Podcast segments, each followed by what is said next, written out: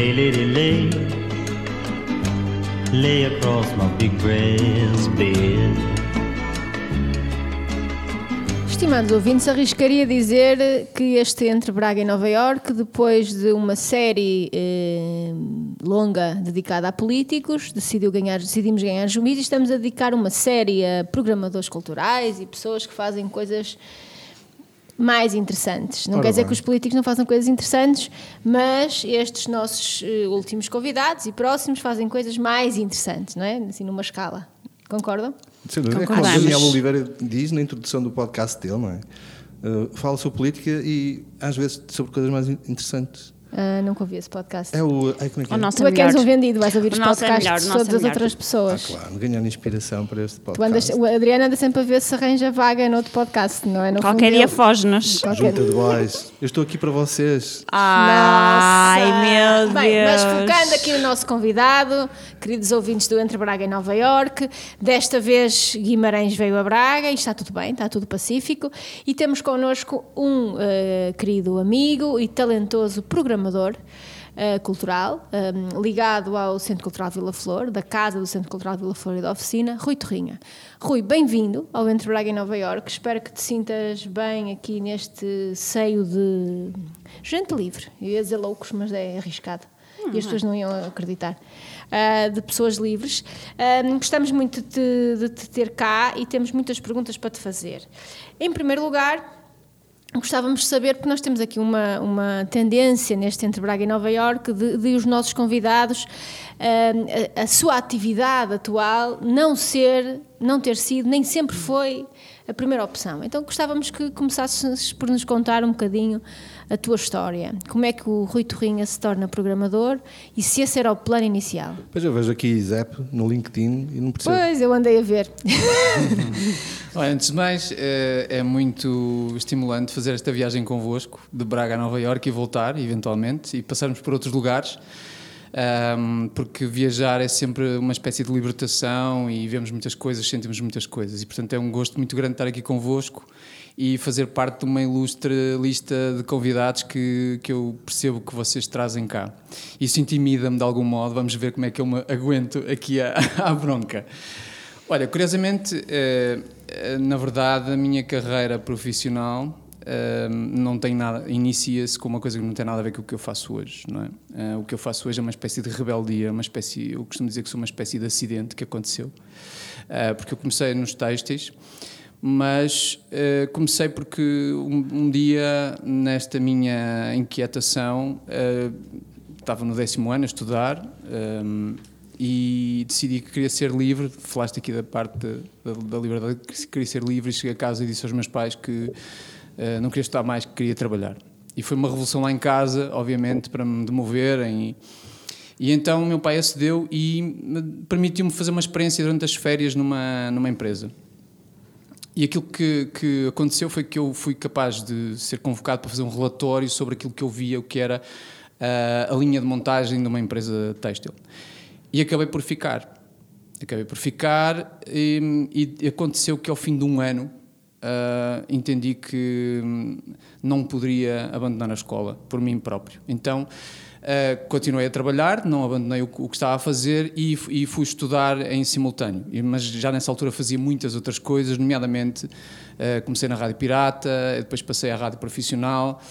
ah, e era muito inquieto e lembro-me da minha mãe me dizer que hum, fazia coisas a mais e que me cansava demais ah, e coisas sem utilidade nenhuma. Ah, pronto, e fui por aí fora e, e há um dia em que, hum, à volta dos 30, ah, estava, eu, eu, eu tive que amadurecer muito rápido. Aos 25 anos lembro-me que dirigia uma, uma empresa com pessoas já com muita idade e, portanto, ah, tive que amadurecer muito rápido a minha relação com as pessoas ao, ao longo do tempo. E era uma empresa já com envergadura, com, com exportação, Ligado ao texto também. ligado ao têxtil, no, no Val do Ave. Eu sou natural Podias de ter Vila... sido rico. Poderia. Ter um. Ferrari. Várias um vezes. Ferrari. diga- Digamos que várias vezes nesta, neste percurso que, que vos vou tentar resumir, que isto poderia ter acontecido e que eu eventualmente abandonei essa possibilidade.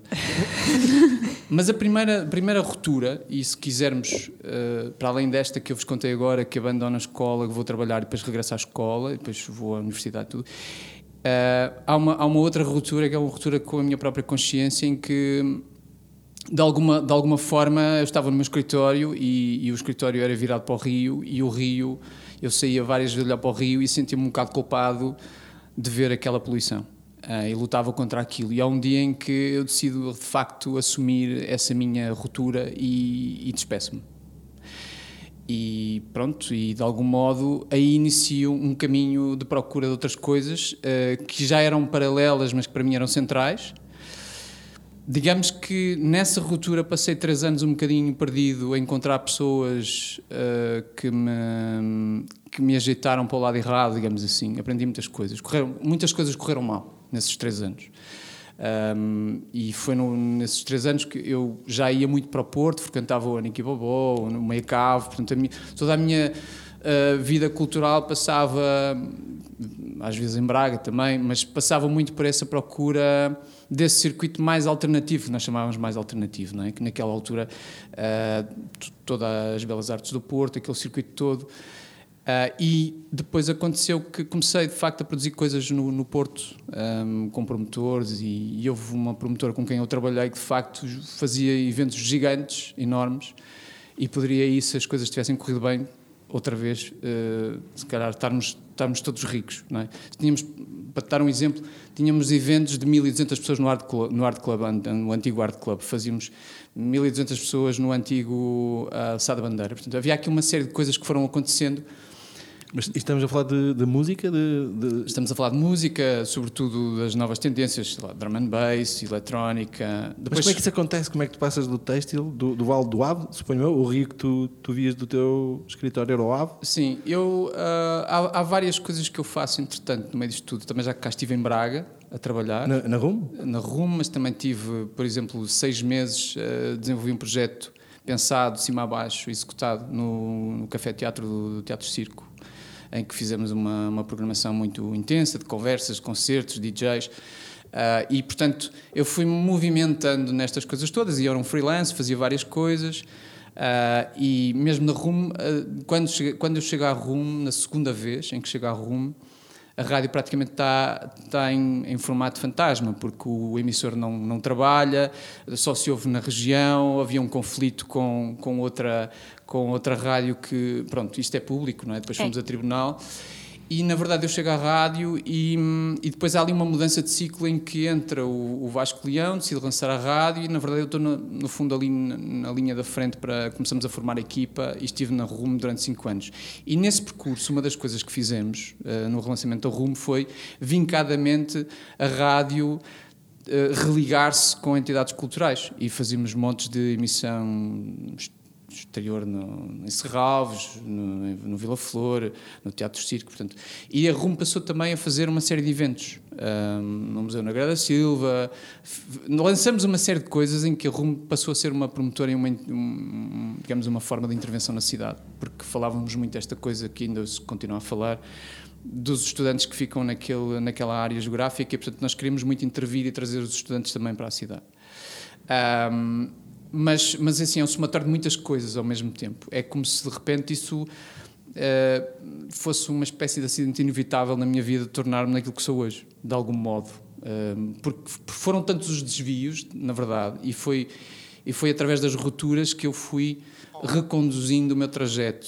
Uh, não é? Portanto, para, para, para sintetizar, eu comecei na têxtil, que era a tua pergunta. a pergunta. E o ISEP, qual era o curso?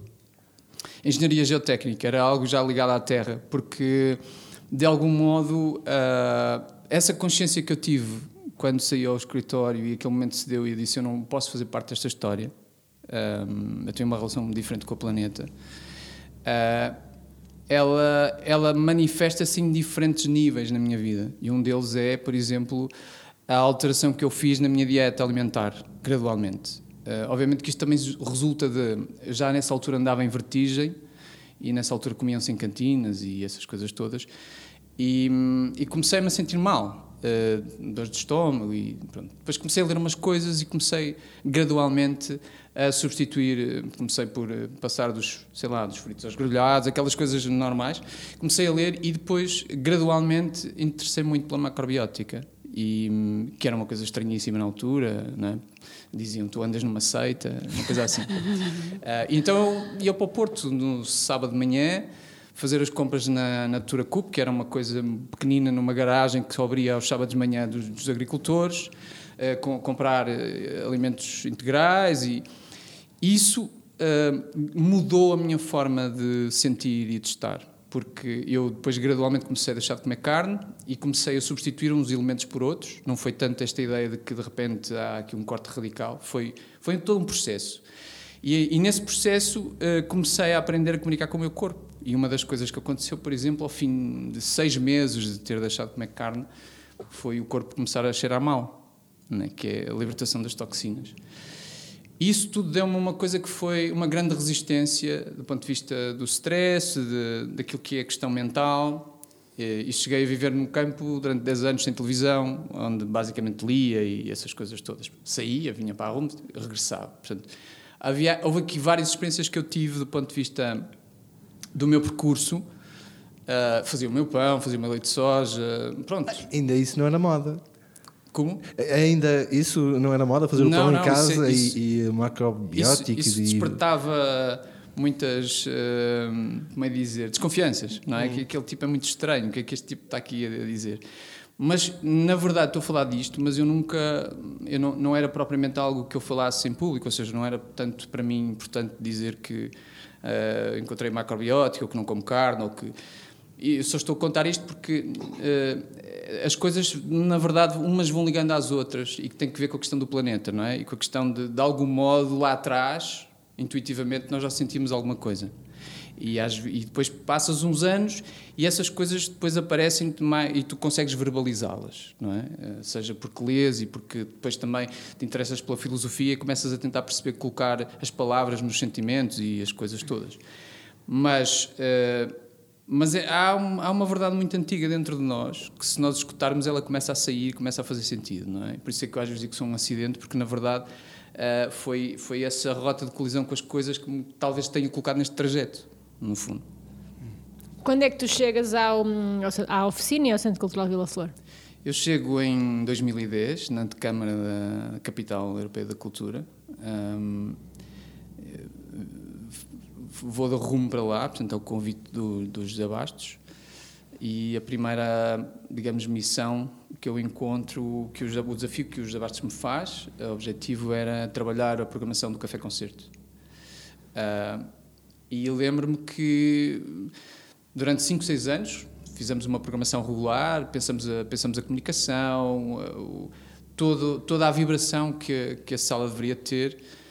E, e tivemos concertos incríveis internacionais de artistas que neste momento fazem a primeira parte dos Radiohead, como One of Tricks Point Never, tocou lá, a Laurel Halo tocou lá, uma série de artistas que eram desconhecidos. Uh, todas as grandes bandas hoje portuguesas tocaram lá.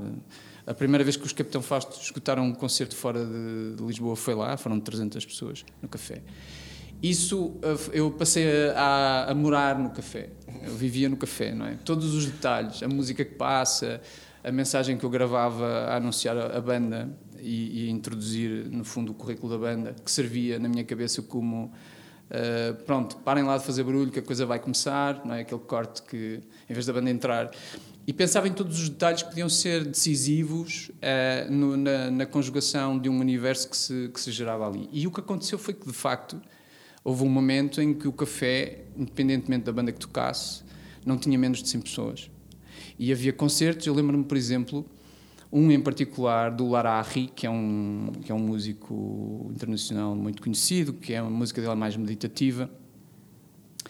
Ele, nesse ano, acho que foi para em 2012, se não me falha a memória, ainda se fumava na, nos cafés. E a música dele, como era muito meditativa, ele chegou à minha beira e disse: oh, Rui, um, nós vamos ter aqui uma dificuldade enorme, que é como é que eu me vou aguentar com o fumo? Eu olhei para ele, fiquei, fiquei preocupado, eh, mas decidimos, pronto, encontrar uma solução. E o que fizemos foi uh, apelar à sensibilidade das pessoas. Portanto, colocamos um aviso à entrada do café e depois eu, ao gravar a voz off da apresentação, pedi isso às pessoas. E foi estrondoso porque uh, não só as pessoas respeitaram, como nós tínhamos 200 pessoas na sala E o silêncio foi absoluto do princípio ao fim. E foi incrível perceber que é possível pedir essa sensibilidade às pessoas e as pessoas responderem. E há, há momentos muito marcantes aí, não é? Eh, E isso é tão importante porque é um laboratório do ponto de vista da escala, ou seja, nós falamos muitas coisas de massas, mas na verdade eh, esse, esse cultivo da sensibilidade, ele vem da escala, da escala humana, que é cada vez mais importante lá voltar, não é? Eh, Nós, na verdade, projetamos o mundo sempre em larga escala, mas nós depois perdemos a visão, perdemos o campo sensorial, perdemos tudo. E o café, para mim, foi um grande laboratório do ponto de vista também das emoções, porque passaram ali muitas coisas diferentes. Eu programava coisas estranhas também, às vezes, não é? As pessoas, a equipa às vezes vinha ter comigo e disseste: oh, Rui, o que é que aconteceu ali? O que é que se passou? O que é que tu fizeste? Ah, Pronto, depois comecei a colaborar eh, na assistência da- das artes performativas, eh, as coisas foram, foram, foram evoluindo, Ah, depois vem a capital, hum, e de repente eu vejo-me também convocado para a capital, a programar uma área, a fazer coisas que não imaginaria, não é? Como ter a, Laurie Anderson a tocar no Vila Flor, o Tarzan Moura, eh, sei lá, montes de de artistas que são o imaginário uh, de muitos de nós, não é? Que, não é? que eu juntava dinheiro para tirar um bilhete de, autocarro para ir ao Porto à Autobitec comprar um disco deles, no fundo, é? naquela altura. E andávamos um, um, um mês a ouvir o disco. E depois de repente estares ali a conviver com aquelas pessoas, eu lembro-me de irmos a comer um bacalhau com o Terceiro Moura ao centro histórico. Quer dizer, há coisas que às vezes parecem um bocadinho surreais.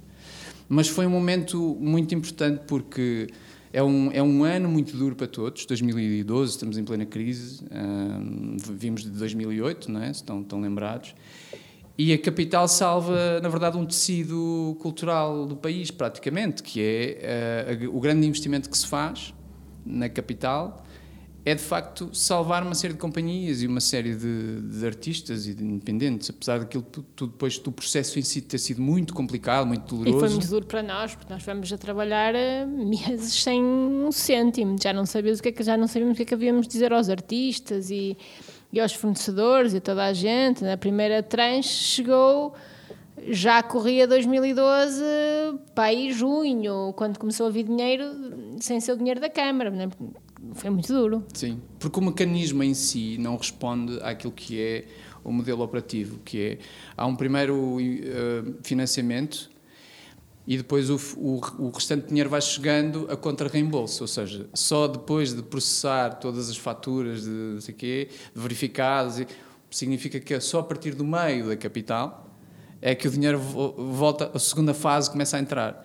Isso para nós foi mais dramático ainda, porque depois quem ficou no território teve que moderar todo esse prejuízo, no fundo, que é, eh, independentemente daquilo ter sido uma, uma fundação e ter sido um processo eh, bicéfalo entre uma equipa que já estava no território com outra que chega, que se forma e que, e que, e que produz a capital, os estragos ficam depois para quem, Claro. para quem lá está, que é todo esse restaurar de relações com os artistas, ah, dos pagamentos. Isso durou muito tempo. Ah, isso também foi um processo que me, que me coube fazer.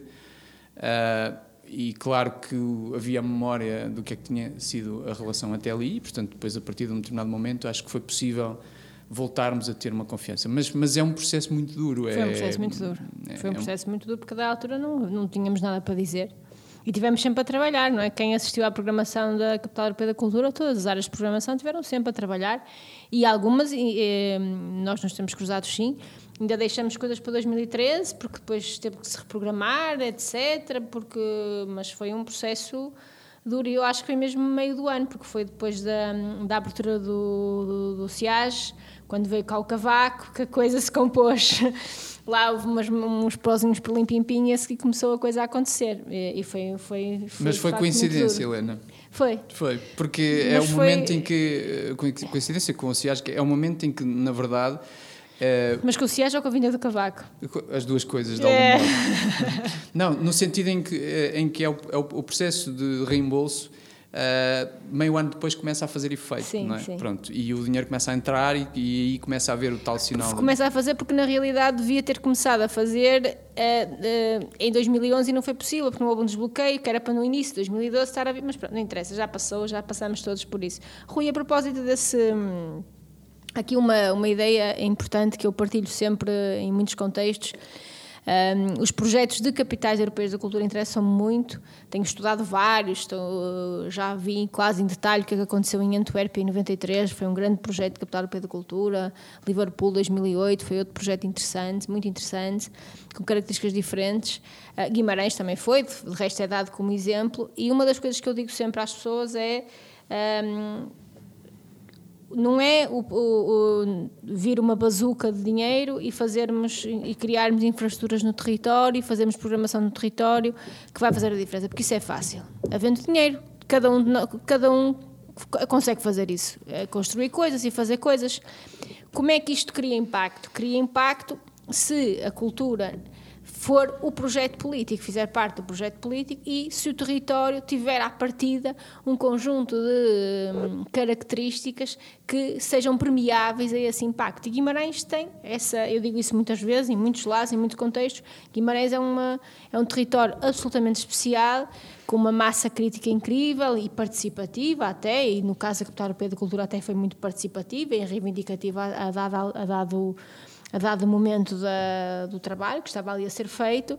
Um, e de facto é um território especial. É um, se calhar com a pandemia a coisa abrandou, mas não acredito que mude, porque em qualquer dia da semana, a horas pouco impróprias, há um sítio onde alguém está a tocar piano e há uma coisa a acontecer. Isso é muito especial. É um território muito especial e, portanto, aquele território merecia, estava preparado para sentir o impacto daquela capital europeia da cultura. E depois o que é impressionante é que uma cidade de média dimensão, que não tem uma densidade populacional eh, por ali uh, espetacular, tem um conjunto de uh, momentos até de programação ligada à criação artística contemporânea, o, o Guimarães Jazz, o Guidance, os festivais de teatro, etc., exigente do ponto de vista uh, exigente, do ponto de vista intelectual, etc., que tem público. É uma cidade que tem uh, pública em absoluto. E eu, eu queria te perguntar sobre isso, és um vimaranense de, de gema, como é que tu olhas o território, como é que tu sentes a cidade? Eu não sou vimaranense, tenho uma, uma costela grande, uh, mas não sou, mas senti isso, portanto este território está preparado, vai ter este impacto vai continuar a crescer, porque houve coisas, muitas coisas que surgiram depois de 2012, houve coisas que se mantiveram, coisas que não, não houve retrocesso. Eu não sinto que aquilo, aquilo foi um excesso, não é? Claro que é isso, mas não sinto que esse excesso tenha desaparecido. Como é que tu olhas para o território, como é que fazes a leitura desse território em que tu atuas em particular e como é que tu hum, explicas ou pões essa, essa questão, de, no, no, fundo, até porque uma das suas áreas de responsabilidade são os festivais, etc., na programação do Centro Claro Vila Flor, de facto de haver público, de haver massa crítica, de não serem sempre os mesmos, de haver público também que vem de outros lados, de haver pessoas que vêm de outros pontos do país e que têm o território como referência. Como é que aquela cidade, historicamente isso poderíamos explicar isso, mas como é que aquela cidade o que é que é especial em Guimarães, na tua ótica interna, para que ela tenha este lugar tão especial para a criação artística, porque é um território especial para a criação artística. Sim, eu acho que acima de tudo um, o facto de tu estás numa cidade, num território eh, que é a origem de qualquer coisa, uh, esse ADN nunca irá desaparecer. É? Essa questão da criação é curioso que tu apontas, porque essa é a passagem do paradigma que eu acho que a cidade está a fazer e quer fazer e vai fazer, que é a passagem de uma cidade de acolhimento, em que investiu durante vários anos na fruição cultural, num programa, uh, e depois desse programa decidiu um, assumir a necessidade de construir equipamentos que permitissem fazer outras coisas mais acima. Portanto, foi todo um, um processo longo, muito bem pensado. Uh, e, depois, e depois, a partir daí, obviamente, a questão da exigência. Não é? Tu, quando és confrontado com um determinado nível, uh, aquilo que nós tentamos fazer em Guimarães é, por um lado, fazer o mundo passar por lá, em que tu provocas esse confronto sobre o que é que está a acontecer, não é? E já que estamos aqui entre Braga e Nova Iorque, eu costumo dizer uh, para os vimaranenses que não podem ir a, a, Nova Iorque, de vez em quando Nova Iorque tem que passar por Guimarães, não é? Portanto, essa questão de, da, da vivência. Uh, mas só puxar um bocadinho o filme atrás, dizer-te que uh, esta, esta vibração, se quisermos, um, ela, ela é muito também originária nas associações culturais. A Guimarães tem uma, uma, uma larga escala de, de relação uh, com, com esses núcleos de pessoas que se agrupam num determinado interesse. Portanto, essas microcomunidades culturais que uh, a cidade tem e o território tem, é um tecido muito rico. Uh, isso é a base cultural de Guimarães. Uh, aliás, não é por acaso estamos aqui os dois a falar e eu ainda há pouco dizia que este ano o convívio celebra 60 anos. O convívio foi um núcleo fundamental, continua a ser de especulação sobre muita coisa, sobre o futuro. Agrupou ali muita gente diferente e, ao mesmo tempo, uh, são os 10 anos de celebração do, do CAA, do Centro para os Assuntos de Arte e Arquitetura. E porquê é que eu digo isto? Porque uh, entre um e outro vão 50 anos de distância e tanto um como o outro são absolutamente uh, fundamentais para explicar esta longevidade porque há coisas que vão ficando e há outras que vão nascendo e que vão claro. ficando também. E, e, aqui se fala também de uma coisa que é, e que eu digo muitas vezes que é preciso valorizar, que é a questão do circuito independente.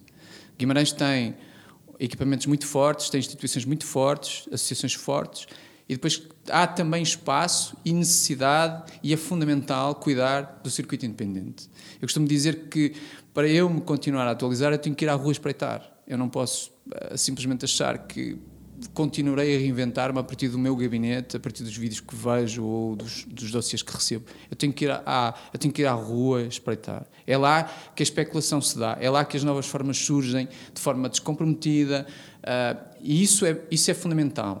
Por outro lado, também é importante dizer que este circuito independente faz com que uh, haja uma vida para lá das instituições. Às vezes há aqui a tentação de achar que tudo tem que passar pelas instituições. Não é verdade, nem acho que deva ser assim. Até porque eu acho que há artistas que, pelo seu perfil, uh, acusam demasiado muitas vezes uh, essa responsabilidade, não é? Ou seja, um programador tem essa responsabilidade de perceber, de, de conversar com o artista e perceber onde é que o está a colocar, não é?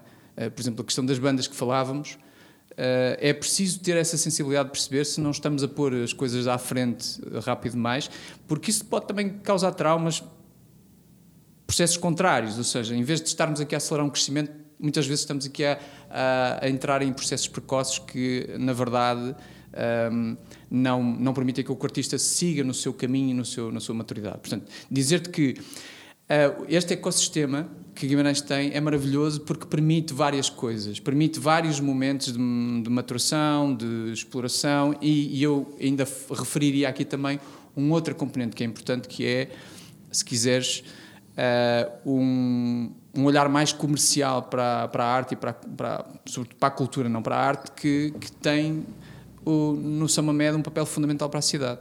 Porque uh, ser programador não é impor um gosto, é criar possibilidades é criar possibilidades. É aquilo que nós fazemos. Nós criamos possibilidades e as pessoas uh, movem-se pelas suas próprias escolhas. E quanto mais a, a, a cidade e o território conseguir colocar várias possibilidades de escolha, maior será a qualidade de vida dos cidadãos e maior, maior, maior, será a reivindicação, que é aquilo que tu falavas. E é curioso porque eu não tendo nascido em Guimarães, eu nasci em Vila das Aves, uh, que é a, a, digamos, a freguesia imediatamente a seguir à fronteira do Conselho de Guimarães. Uh, o, às vezes o Rodrigo Areias brinca e diz: pá, não és de Guimarães, mas é, é, és praticamente. Aquilo foi um. E porquê é que eu estou a citar isto? Porque em, em Vila das Aves nasceu a Escola da Ponte, que foi, que foi construída pelo professor Pacheco. À época, o professor Pacheco decidiu criar um sistema de ensino revolucionário. E aquilo foi muito, muito contestado.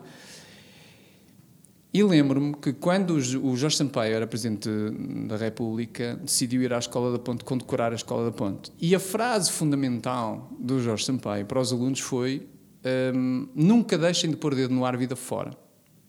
E porquê é que eu chego aqui? Porque acho que é isso que os vimaranenses fazem. Eles põem o dedo no ar vida fora. Portanto, nós sabemos que há aqui uma exigência que não vai abrandar. Uh, e aquilo que a capital trouxe foi como se tu, de repente, tivesses uma grande onda que se ergue, não é? e que depois que rebenta, obrigatoriamente, mas quando ela rebenta, ela rebenta num ponto mais acima.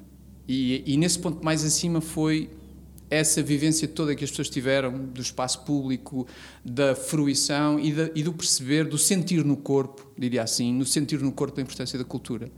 Uh, depois isso trouxe outras responsabilidades, porque ficaram equipamentos, Uh, ficaram expectativas, não é?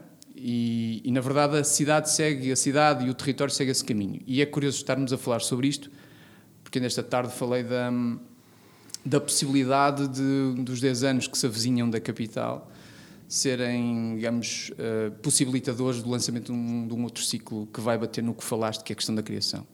É? Na verdade, a criação é a grande essência da vida. Se nós quisermos perceber o que é que estamos aqui a fazer, uh, a nossa forma de nos expressarmos é a criação. É isso que eu acho que Guimarães tenta fazer, que é tomar o seu rumo, o rumo, a sua vida, as suas decisões na sua mão, que é dizer nós, nós podemos produzir mundo a partir daqui. O mundo pode passar por cá, mas nós também queremos dizer alguma coisa, queremos nos expressar. Nós, nós queremos, se calhar, uh, dar menos espaço à incerteza, não é? Ou seja, se nós esperamos que as coisas nos cheguem, na verdade, nós estamos à mercê de qualquer coisa. E, portanto, essa, essa condição de espera é também uma condição de, de, de subjugação às, àquilo que chega. E o que eu acho que Guimarães faz é agitar isso tudo e dizer nós temos coisas para, para criar a partir daqui, não é? E queremos cuidar uns dos outros, queremos que este ecossistema seja vivo, diversificado. Uh, isto não é uma questão de gosto, é uma questão de possibilidades, é uma questão de escolha. Não é? Estou num território em que eu tenho a minha escolha. Portanto, posso ir ver um stand-up comedy ao Samamed, como posso ir ver uh, uh, o Pipping Tom ao, ao Vila Flor, ou posso ir ver a Joana Gama ao, ao CAA, e que é aquilo que tu dizias, e muito bem, uh, arriscas-te mesmo a que saias à semana e alguma coisa esteja mesmo a acontecer em Guimarães. Sim, acho que é muito por aí. E, e Guimarães tem uma vantagem muito grande que é, é, uma identidade muito bem definida e uma uma movimentação em torno daquilo que é ser guimaranense muito muito muito presente no, no dia a dia e esse orgulho o que torna esse passo de uma pessoa criar um, um, cria um, um ecossistema mais acolhedor para, para a criação, porque nós estamos receptivos para ver os nossos amigos a, a fazer qualquer coisa, não é? Hum, isso é o que me apraz dizer agora, Helena. Eu, eu, tenho, eu tenho duas questões. Uh, eu queria te perguntar, na tua opinião, o que é que cidades como Braga ou outras que têm a aprender com, com Guimarães, com esta dinâmica que vocês os dois estiveram a falar, não tanto da, da, da altura da capital, mas uh, também a dinâmica que se vive no, na cidade. Um, e depois queria te perguntar a ti, Rui, percebi que te movimentas aqui em várias áreas, queria perceber, uh, no fundo, aquilo que te faz levantar da cama de manhã e, e sentir que tens esse propósito para, para o teu dia. Tem essas duas questões. Uh, sobre, a, sobre a questão de, de Braga, eu acho que cada território uh, deve conhecer-se o melhor possível a si, a si mesmo. Ou seja, eu acho que uh, é preciso por um lado, haver um mapeamento é? do quem, é que, quem somos nós, o que é que existe aqui. Eu acho que essa é a primeira matéria de trabalho, que é sermos melhores naquilo que já existe. Pronto. E diria que é como é que nós quebramos as fronteiras eh, invisíveis que existem num, num, percurso, numa cidade, como é que nós induzimos as pessoas a uma colisão com qualquer coisa que as transforma. Eu acho que isso também tem a ver com a arquitetura, um, porque eu acho que a questão dos edifícios não é, faz com que nós olhemos para o céu, olhemos para, o, para Eu acho que isso também é fundamental e Guimarães soube cuidar desse, desse lado da, da cidade, da forma como circulamos e como uh, o nosso olhar rasga perspectivas, pronto. E acho que e cada vez mais nós iremos exigir isso a quem tem essa responsabilidade nas cidades, que é a forma como a, a qualidade da arquitetura influenciará decisivamente as nossas vidas. O espaço do... público, o espaço urbano. Totalmente. E mesmo, do, no, uh, sobretudo, o nosso campo sensorial, não é? É diferente termos uma zona super árida ou, de repente, uh, a natureza estar ali presente, quer dizer, uma vibração completamente distinta. Uh, eu mudei-me há, mudei há 5, 6 anos para a Penha, eu vivo na Penha. E, uma, e um dos impactos de viver na Penha, para além dos 3, 4, 5 graus de diferença da cidade, é que eu passei a sentir de novo as quatro estações. Uh, senti, senti a temperatura, senti as cores, senti os cheiros. Enquanto estamos na cidade, por vezes, uh, ou faz sol, ou está chuva, ou está frio, ou está calor, não é? E, portanto, e essa, essa, essa gradação que por vezes desaparece abruptamente das nossas vidas, é uma coisa que nos torna menos uh, preocupados, talvez, em sentir as pequenas coisas que nos vão rodeando. Hum. E aquilo que é preciso na cidade é que a cidade seja menos opressiva, que nós sejamos capazes de olhar mais para o que o outro está a fazer, não é? Uh, esse campo sensorial ele, ele, tem que ser libertado, não é? E depois, obviamente, culturalmente tem que haver uma uma capacidade de perceber onde é que o cidadão pode entrar. É, eu acho que há aqui quatro zonas transversais que as instituições têm que ocupar, independentemente dos seus programas. E eu acho que há aqui uma transformação profunda que as instituições têm que fazer. Uh, e há quatro zonas transversais, na minha humilde opinião, que têm que estar na linha da frente. Obviamente, a questão da, da sustentabilidade da ecologia, que é fundamental, a questão uh, da tecnologia, a questão da ciência e, para mim, também a questão da cidadania. Ou seja, Uh, nós não podemos assistir a uma mera transação, uma coisa que se compra de um lado e que se vende do outro, mas onde é que eu participo, o que é que eu sinto e onde é que eu posso contribuir para que isto de facto uh, eu, eu pertença, não é? Aquilo que falávamos da capital, tu fazes parte. E uhum. isso é uma frase mágica, não é? Uh, e eu acho que é isso a primeira coisa que um, eu, eu tentaria fazer, que é conhecermos todos melhor uns aos outros, não é? Como é que, como é que eu que possa estar imensamente ocupado, de repente guardo um dia para ir visitar um ensaio de alguém ou uma galeria de alguém e de repente há um diálogo que se estabelece, não é? A questão dos diálogos são fundamentais. E criar é. esses pontos de, de, contacto entre as pessoas e a arquitetura e o planeamento urbanístico uh, pode promover muito esse, esses encontros, não é? Sim. Eu, eu, fui convidado recentemente para fazer parte da, do Conselho Cultural da, da Universidade do Minho, que foi reativado. E uma das coisas que, que, que falávamos, da questão da. Quando falo da tecnologia, obviamente aqui está implícita a questão da digitalização e tudo isto. Mas uma das coisas que eu dizia um, no último encontro é que, apesar da tecnologia ser realmente fundamental e nós uh, acompanharmos, não nos podemos esquecer daquela que é a tecnologia mais perfeita uh, de todas, que é o nosso corpo. É? O nosso corpo é a tecnologia mais sofisticada que pode existir e essa coisa de inscrever o corpo no espaço não pode ser eh, esquecida, não é? Eh, eu, eu ir sentir com o corpo todo, não é? E não apenas ficarmos com esta coisa de à distância eu sei ou sinto. Eu acho que essa proximidade, essa, hum, essa forma amigável de percorrer as cidades e estarmos uns com os outros, ela tem que ser reconquistada. Depois, sobre o que é que me motiva Uh, que te faz levantar da cama de faz manhã com me faz levantar vontade. da cama. Com despertador, acordas sozinho ou com despertador? Uh, obrigatoriamente com despertador, embora às vezes, às vezes não, agora uh, acordo sempre meia hora antes do despertador e portanto é, o, o, o, biológico funciona melhor. Um, eu, eu acho que acima de tudo a razão de estarmos cá é, é cuidarmos uns dos outros, é gostarmos uns dos outros, é fazermos coisas juntos. É, e depois há um mistério, não é? A vida é um mistério. E, portanto, esse mistério uh, temos que ir todos os dias à procura dessa chave que, mesmo não encontrando, tem a sua beleza nas coisas em que vamos um, eh, tocando. E, e, e, é essa surpresa, às vezes, de que somos capazes de fazer muito mais do que aquilo que imaginaríamos. Uh, o ser humano tem um lado de transcendência poderosíssimo e, e, e, eu acho que nós estamos um bocadinho penalizados agora. O, o Byung-Chul Han, que é um coreógrafo uh, coreano que vive em Berlim, diz que nós, nós estamos na sociedade do cansaço. Não é? uhum. seja, ah, um livro estamos... com, essa, com esse nome? Ele tem muitos livros, ele é, é filósofo, escreve, ele tem um, um trabalho fantástico. Cansaço, okay, sim, sim. Vive em Berlim e é coreano. É, é fantástico. O que significa que nós, na verdade, estamos oprimidos, não, temos o corpo oprimido, não é? E, e uh, isso não permite esse espírito crítico, essa coisa de olhar de um outro modo.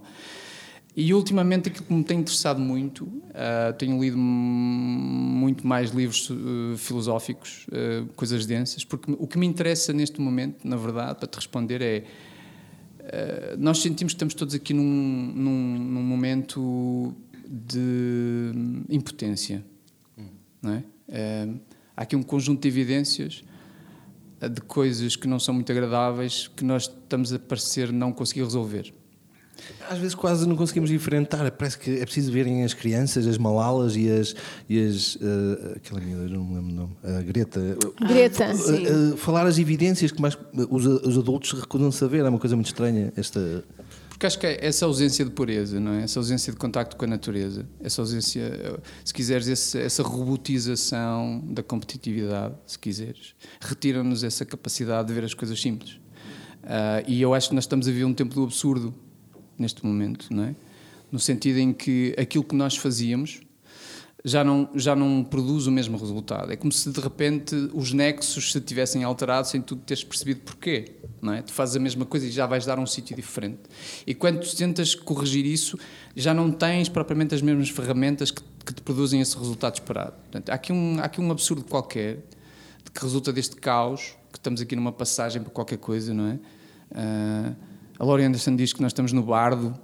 O bardo é uma é um conceito budista que diz que é uma espécie de limbo, onde é um ponto em que estás entre um mundo que acabou e outro que ainda não começou. E, portanto, nós estamos aqui a tentar fazer leituras. Sim, sim. E aquilo que a filosofia me traz uh, é essa, essa arte mágica de, de inverter as lógicas e, e colocar outro tipo de questões. E tu, ao colocares outro tipo de questões, vais obter outras respostas. Uh, não é tanta questão das soluções que nós estamos à procura, porque eu acho que as soluções estão dentro de nós, nós sabemos o que fazer. Aquilo que tu dizias das crianças, não é? Uh, nós vamos, na verdade, uh, vamos nos atulhando de lixo, de coisas todas, não é? As chamadas retenções, não é? Há um, há um filósofo que, que morreu recentemente, que trabalhava no Pompidou, que escreveu um livro chamado A Miséria Simbólica, em que ele fala sobre as retenções, os níveis de retenção, o, o primário, o secundário e o terciário, que é sem tu te aperceberes, aquilo que tu vês na televisão se vai acumulando e isso acaba por produzir em ti um resultado que não é um resultado consciente, não é um resultado da tua vontade, mas é um resultado dessa retenção dessas coisas todas. E na verdade eh, há, há todo um conjunto de coisas acumuladas em nós, desde preconceitos, desde eh, pronto, a nossa história toda, não é? que é preciso desmontar. Portanto, eu chegado, chego aqui a esta altura a pensar que ainda tenho que, que me conhecer muito melhor. E, e, às vezes, quando eu vejo um espetáculo, é? Eh, e há coisas que me incomodam no espetáculo, é? o que eu digo é: olha, Rui, está ali um preconceitozinho que tu tens de trabalhar. E é isso que nós tentamos fazer também às pessoas. Quando vais ver um espetáculo e alguma coisa que te incomoda. E essa é a grande dádiva do artista, não é? É dar-nos a conhecer também muito, Sim. ao colocar-nos em, em contato com circunstâncias, com visões, com algo que, que nós não uh, veríamos ou sentiríamos de, de outra forma. E, e, que de algum modo, quer dizer, na verdade, o que nós fazemos, nós falamos muito desta, desta incerteza, não é? Há, desta imprevisibilidade das coisas, queixamos um bocado deste, deste caos. Se nós pensarmos um bocadinho, uh, o, que, o que a arte faz, na verdade, é trabalhar sobre isso, sobre as formas do futuro, sobre o desconhecido. É preparar os cidadãos para algo que vem aí, que eles não dominam, mas que de algum modo, sensorialmente, podem vir a trabalhar sem temerem, não é? Ou seja, uh, o campo sensorial, na verdade, uh, é trabalhado para enfrentar essa incerteza. Hum? E aquilo que a arte faz é devolver-te esse lugar que é só teu, é? porque quando estamos num auditório e eu estou sentado ao teu lado, estamos a ver a mesma coisa, com a mesma perspectiva, com a mesma intensidade sonora, com a mesma luz, aquilo que tu estás a sentir não, é, não tem nada a ver ou pensar com aquilo que, que eu estou. Porque a minha história pessoal me fará uh, ter leituras na peça muito diferentes da tua história pessoal. Portanto, essa ideia do lugar do indivíduo ainda se preserva na arte, não é? Uhum. Uh, por mais que estejamos num sítio em que possamos ver reações uh, idênticas de, de euforia. Por mais que a experiência seja coletiva, não é? Ela é sempre individual. É verdade. É um... Sim. O que eu acho que está a acontecer e que é perigoso é hum, nós estamos aqui numa fase de uma espécie de entorpecimento dos sentidos, não é? Que é, hum, é, é, estamos a ser de tal forma bombardeados e estimulados por todos os lados de, de, de tantos estímulos que uh, embrutecemos, não é? Uh, somos muito estimulados, mas na verdade acabamos por não sentir assim tanto. Mas a culpa é nossa. Há bocado, estávamos, há bocado estávamos em off a comentar isso. Somos nós que nos colocamos. Hum, nessa posição de estarmos permanentemente a receber estímulos, a ser estimulados e não nos damos uhum. uh, ao direito de ter o verdadeiro estímulo que é ouvirmos a nós mesmos. Sim, Somos sim. nós que nos colocamos sim, mas nessa, estamos numa, estamos numa viciados sim, em, em distração. Sim, mas a engrenagem desta sociedade como ela está montada também é, é, é super uh, orienta, é, quer dizer, eu sinto-me muitas vezes orientado num, num sentido ao qual parece não haver grande uh, alternativa. Oh, Rui, ocorre-me uma pergunta, e também vos faço a vocês. Para ti, um, um, bom espetáculo, se nos focarmos aqui nas artes performativas, não fomos aqui, é um espetáculo em que tu efetivamente consegues, eh, que tenha esse efeito imersivo, ou seja, em que tu consegues estar ali só e não estar em mais lado nenhum. É um dos critérios que tu dizes, isto foi bom. Aquilo que mais. Quando alguma me... coisa te. Ou seja, quando estás a, a participar em alguma coisa, mas não, na realidade não saíste do teu gabinete ou da tua casa, etc Achas que isso tem a ver com aquilo que te é dado a ver ou é só teu? Uh, na verdade, para mim, programar é um, é um, ato de composição. É, é, uma criação também enquanto ato de composição. Ou seja, aquilo que eu, que eu penso, penso no sentido do meu olhar sobre o território. qual é o nível seguinte a que tu podes levar as coisas em termos do processo de transformação de um território? Porque o ato de programar Uh, ele visa fundamentalmente a transformação de um território, não é? Mas isso é muito ambicioso. Claro que é. Sim, mas e, e é orientado pela tua cabeça ok, eu quero afetar este território, quero orientá-lo ou quero ou, ou dar-lhe a conhecer certas coisas, com certeza. Sim, tens que auscultar o território, não é? Quer dizer, aquilo que eu tento fazer é, nós lançamos coisas que a partir de determinada altura o território começou a responder a, a elas e eu um, basicamente fui fazer outras coisas, no sentido em que uh, no, no, no, ponto em que estamos, a nossa responsabilidade é olhar para o território e tentar acrescentar o, o que lá não existe, não é? Tentar uh, sugerir uh, outras coisas possíveis. Ah, seja do ponto de vista das temáticas, seja.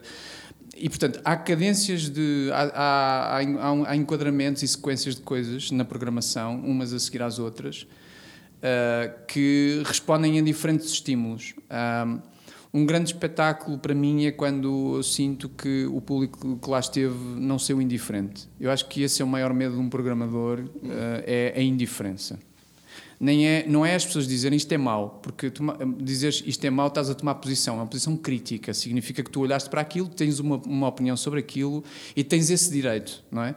Ou seja, um programador, eu pelo menos falo por mim, não, não, não penso no sentido da, do agradar, não é? Obviamente que há artistas que são consagrados e que tu percebes já qual é uma escala do impacto que tem, mas normalmente nós acarinhamos mais esse crescimento do artista e depois se calhar ele voa, não é? Porque o, por exemplo, o Sr. Jorge tocou lá, agora toca no multiusos para 5 mil pessoas. Isso, isso é, é, agradável, tu sentires que de algum modo aquilo que é um conjunto de, de signos pode chegar de facto a muita gente. Uh, mas a questão da indiferença é aquilo que mais me afeta, porque a indiferença desativa-te enquanto cidadão. Aquilo que nós procuramos fazer é agitar uh, nos diversos domínios de, de, das temáticas que existem e incitar, no fundo, a essa. Um, a esse olhar cada vez mais crítico sobre as coisas, não é? Uh, esse dedo no ar que eu falava há pouco.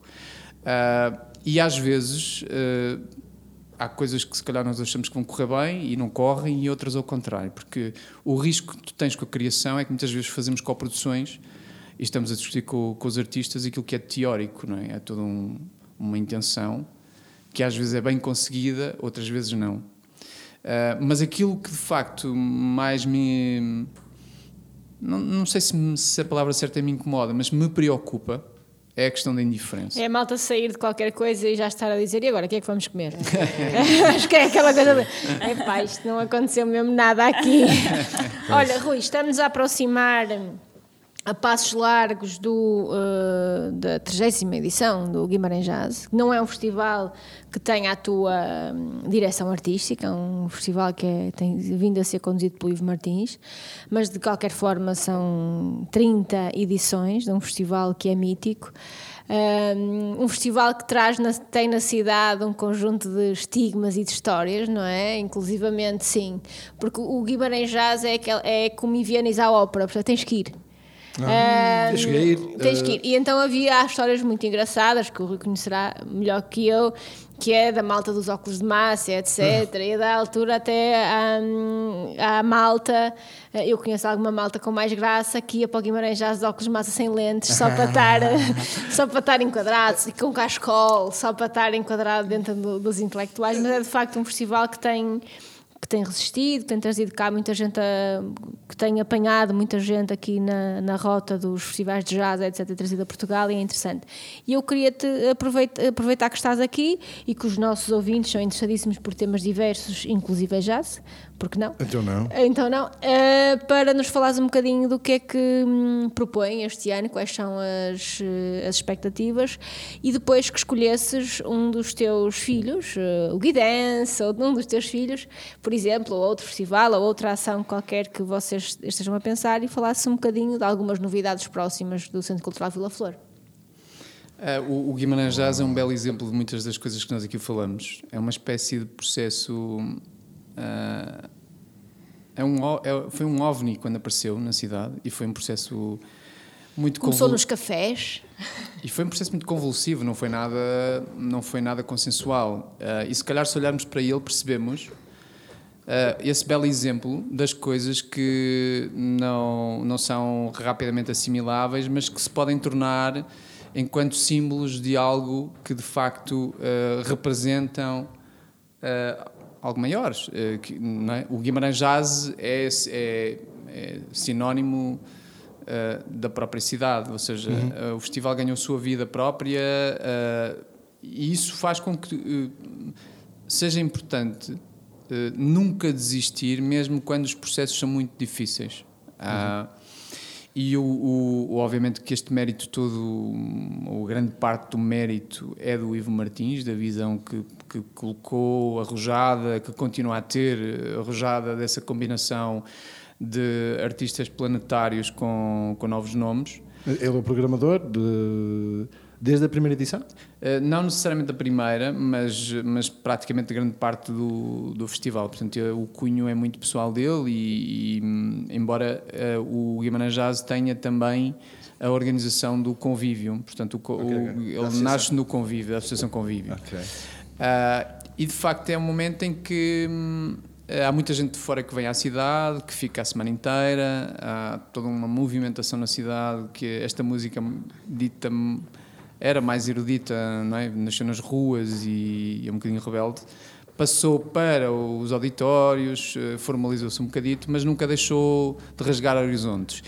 Uh, e é, na verdade, um belo exemplo de uma linguagem que não é pop, digamos uhum. assim, mas que uh, consegue ter muito público muitas vezes um auditório esgotado, 800 lugares. Uhum. Uh, e depois também há um lado que nós nunca deixamos de parte na programação, que é fundamental, que é o lado da formação, ou seja, os festivais em si também têm, para além da fruição cultural e do programa, ações de formação, masterclasses, têm uhum. conversas, e isso permite com que haja pontos de relação Sim. com o público. Isso é uma fórmula que, que está a ser uh, utilizada por alguns festivais de associar o momento dos concertos, mas depois também outro tipo de, de ações. De... Há sempre o pré, que é as formações, as, masters, as masterclasses, o momento dos óculos de massa e, e, os, e o pós, que é as jam sessions, ah, jam sessions uh, no convívio, mas está na altura das histórias, Casa Amarela. Histórias de Adriano.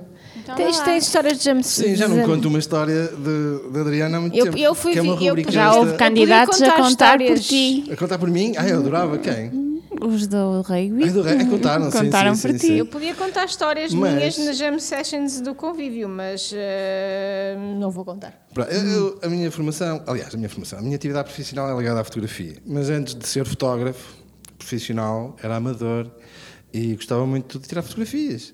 E em 2000, uh, 99, 2000, eu tirei fotografias a concerto de jazz. Em, em Braga também abri, uh, houve uh, o Braga Jazz que era o programador era o José Carlos Santos. O José Carlos Santos, acho que sim. Grande amigo. Pois, e, uh, e o que é que sucede? Eu vendia senhas na cantina do, do refeitório da, da, quê? da residência de Santa Tecla. E uh, a Ruma era lá, não é? E o, o José Carlos Santos uh, ia lá comer.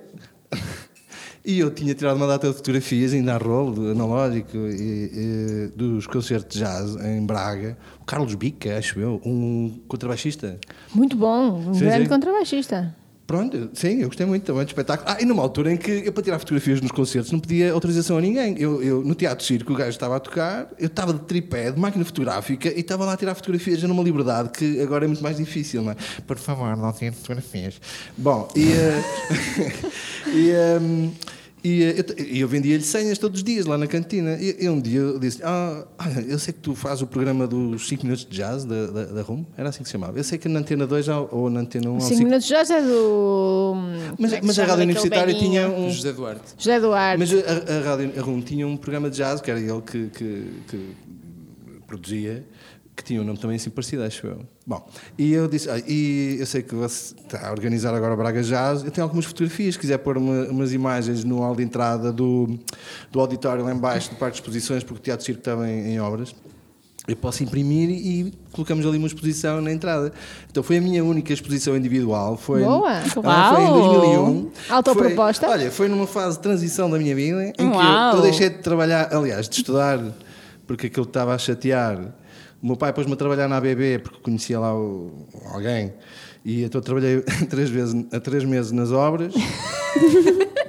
Tua mas depois vendi realmente. senhas na cantina, no refeitório. Eh, fiz a exposição para depois ir para a tropa em 2001. E então fiz a, a exposição, imprimi tudo com, com os amigos. Foram, foram, foram tardes e noites muito divertidas num laboratório. Imprimi, porque não era impressão laser ou jato de tinta, não, era mesmo fotoquímico. E. eh, ah, pedi as molduras emprestadas ao Rui Prata, que era o diretor do Museu da Imagem, que era amigo do meu pai, eh, que tinha sido colegas de, de escola, e que só devolvi uns anos depois, foi uma vergonha para o meu pai. E, eh, e fiz uma exposição, foi muito divertido. Muito Pronto, bem. Muito bem. Ah, e depois fui ao Guimarães Jazz e levei uma fotografia impressa a um baterista qualquer muito conhecido que ele tinha visto a foto e tinha gostado. Muito bem, Uau. muito bem, Adriano. Estamos muito orgulhosos de, sobretudo, teres devolvido as molduras. Ah, sim. Porque Mas foram, é- E faz 20 anos que te expuseste individualmente. É, sim, foi a única vez. Pronto, deixa lá. É porque- Estás-me a querer dizer alguma coisa? Não, eu não tenho gabaritos para, para, para expor aqui. Ah, para já, para já, mas. Ah, continua a trabalhar. Às vezes perguntam-me, olha, o que é que achas do meu trabalho? Acho que deve continuar. Ah, eu desisti de ser Ah, Eu digo isso. Às vezes apetece-me dizer assim, olha, faz assim outra coisa. Jardinagem faz. Olha, era bom para si fazer antes jardinagem. Di- Às vezes apetece-me dizer isso. Pintar, se calhar. Cozinhar, gosta? Eu tenho Faça. pensado muito em ser motorista de longo é? curso.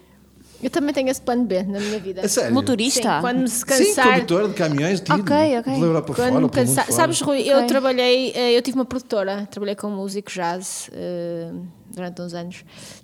Foi eu, eh, a Maria Mendes, que esteve agora nomeada para um Grammy, fui eu que fiz a primeira digressão dela. Antes, bota sentido, foi ao Teatro Circo, fez muitos concertos. Trabalhei é com o Manel. Prospeção. Trabalhei com o. Manel Oliveira, mas isso já, o Manel já, já tinha muito caminho feito, fazia, fiz umas coisas. Depois cansei-me porque não tinha. eh, não estava com paciência para os artistas. Eh, para esses artistas. Ahm, tens um plano B quando ficares cansado dos artistas? É curioso que falas, porque isso passa-nos algumas vezes pela cabeça. A nossa vida é muito intensa. Cozinha Antes- macrobiótica.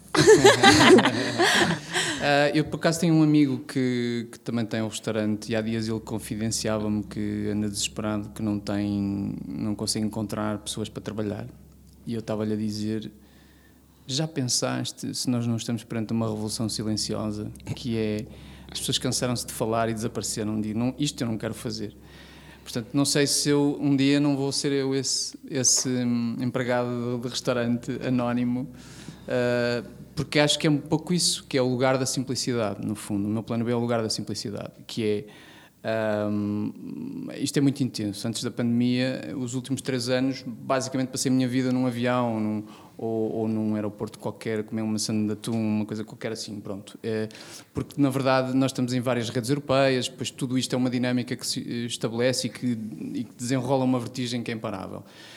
E é um bocado esse lado que é. hum, há um. Há um, há um Há um livro zen que eu comprei, de histórias zen que eu comprei, que tem uma história que é alguém que vai ver um mestre e que chega lá e que hum, começa a colocar uma série de questões e o mestre não diz nada. E ele continua a colocar uma série de questões e o mestre não diz nada. E ele à altura diz então mestre eu vim aqui para aprender com, consigo e não diz nada. E ele diz assim como é que tu queres aprender se chegas aqui com, com a chave na cheia? Pronto, se calhar o plano B é esse, é esvaziar a minha chave e continuar a aprender, porque ahm, nós somos muito opinionados sobre as coisas, temos sempre uma opinião sobre as coisas, não sabemos escutar.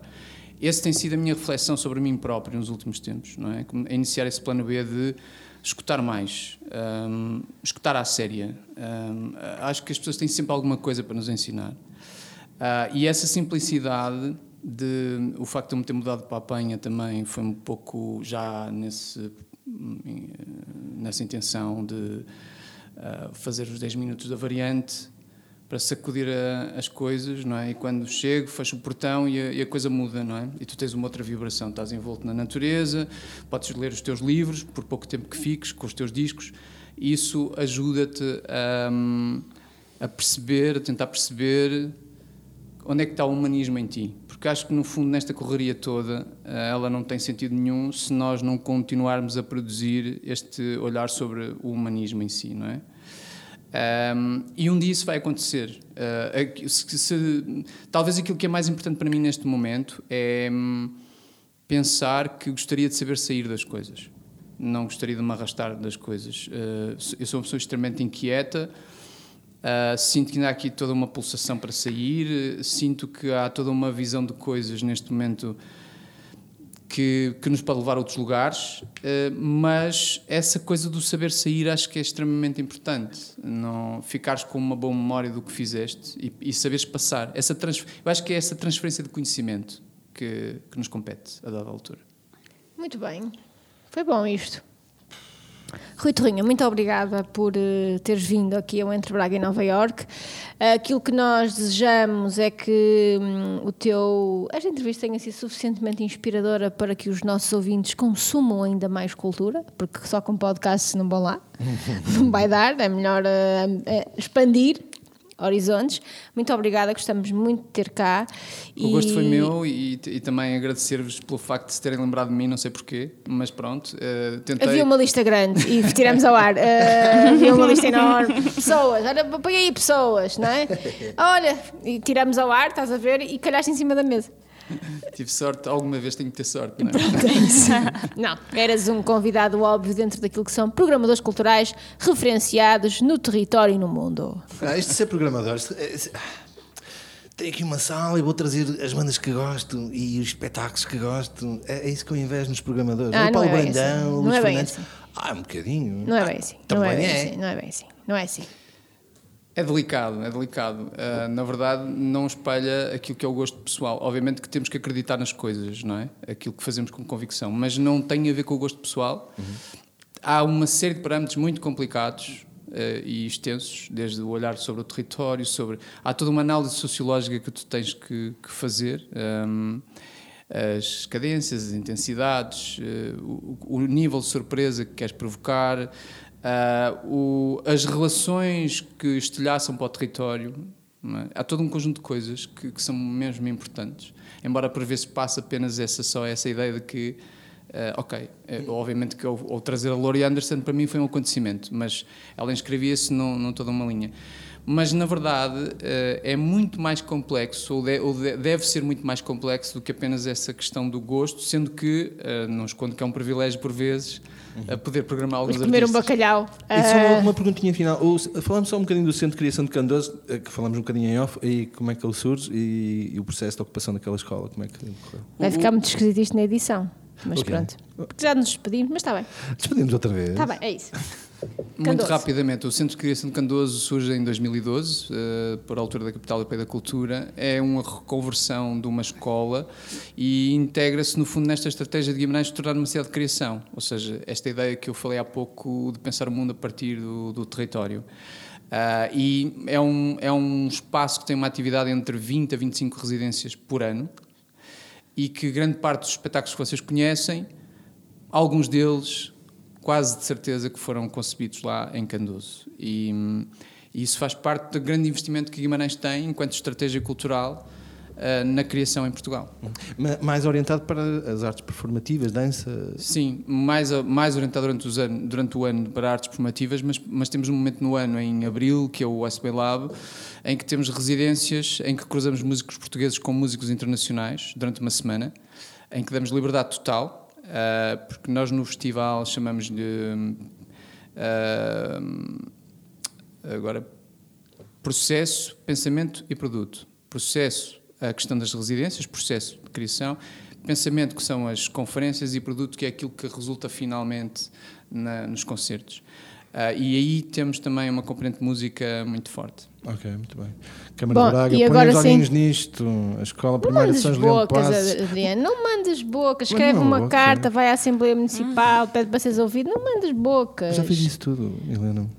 Rui, muito obrigada por ter estado cá connosco. Foi um privilégio. E ouvintes, consumam cultura, vão ao Centro Cultural Vila Flor. Ahm, não há muitos bilhetes já para o Guimarães, já, que eu já me vi aflita para comprar lá umas coisas. Portanto, apressem-se, porque depois não digam que nós não avisamos e depois não viram nada. Beijinhos, obrigada, Rui. Obrigado. Obrigada, Rui. Câmara Municipal Braga, pá. E agora vamos aproveitar a Maria para tirar a foto. Pois é. Tira. Lay, lady, lay. Lay across my big brass bed.